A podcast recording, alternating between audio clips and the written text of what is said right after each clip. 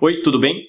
Você quer aprender uma fórmula de nunca mais fracassar na sua vida? Eu sou Saulo Fong do Instituto União e do comomeditar.com.br e no episódio de hoje eu vou compartilhar com você um dos pressupostos da programação neurolinguística que vai fazer com que você nunca mais fracasse na sua vida. O fracasso nada mais é do que um rótulo a uma interpretação de uma situação que não saiu do jeito que você planejava. E essa interpretação negativa da situação pode fazer com que algumas pessoas percam a energia necessária para continuar buscando uma solução para aquilo que tanto desejam. Por isso é importante que você aprenda a mudar a sua interpretação e a percepção dessa situação e dessa forma adotar um dos principais pressupostos da programação neurolinguística, de que não existe fracasso, mas sim aprendizado. Há uma história sobre Thomas Edison, o inventor da lâmpada, que eu não sei se é bem verdadeira, mas que ilustra bem esse pressuposto. Dizem que ele só alcançou o sucesso da invenção da lâmpada na milésima tentativa. Então um jornalista numa entrevista perguntou para ele: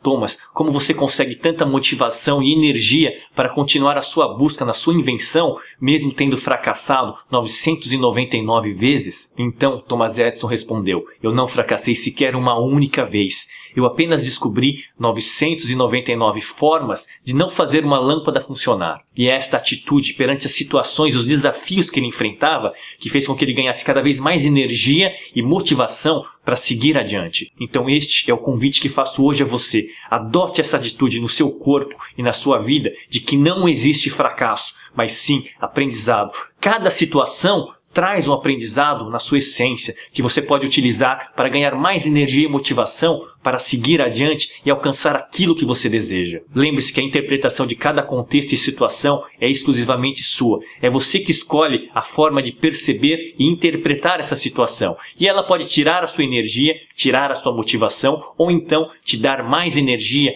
e mais motivação. E esta foi a minha dica e a minha reflexão de hoje. Se você gostou, se ela te tocou de alguma forma, deixe o seu curtir e o seu comentário aqui embaixo que é muito importante para mim. Um grande abraço e até amanhã com o próximo episódio.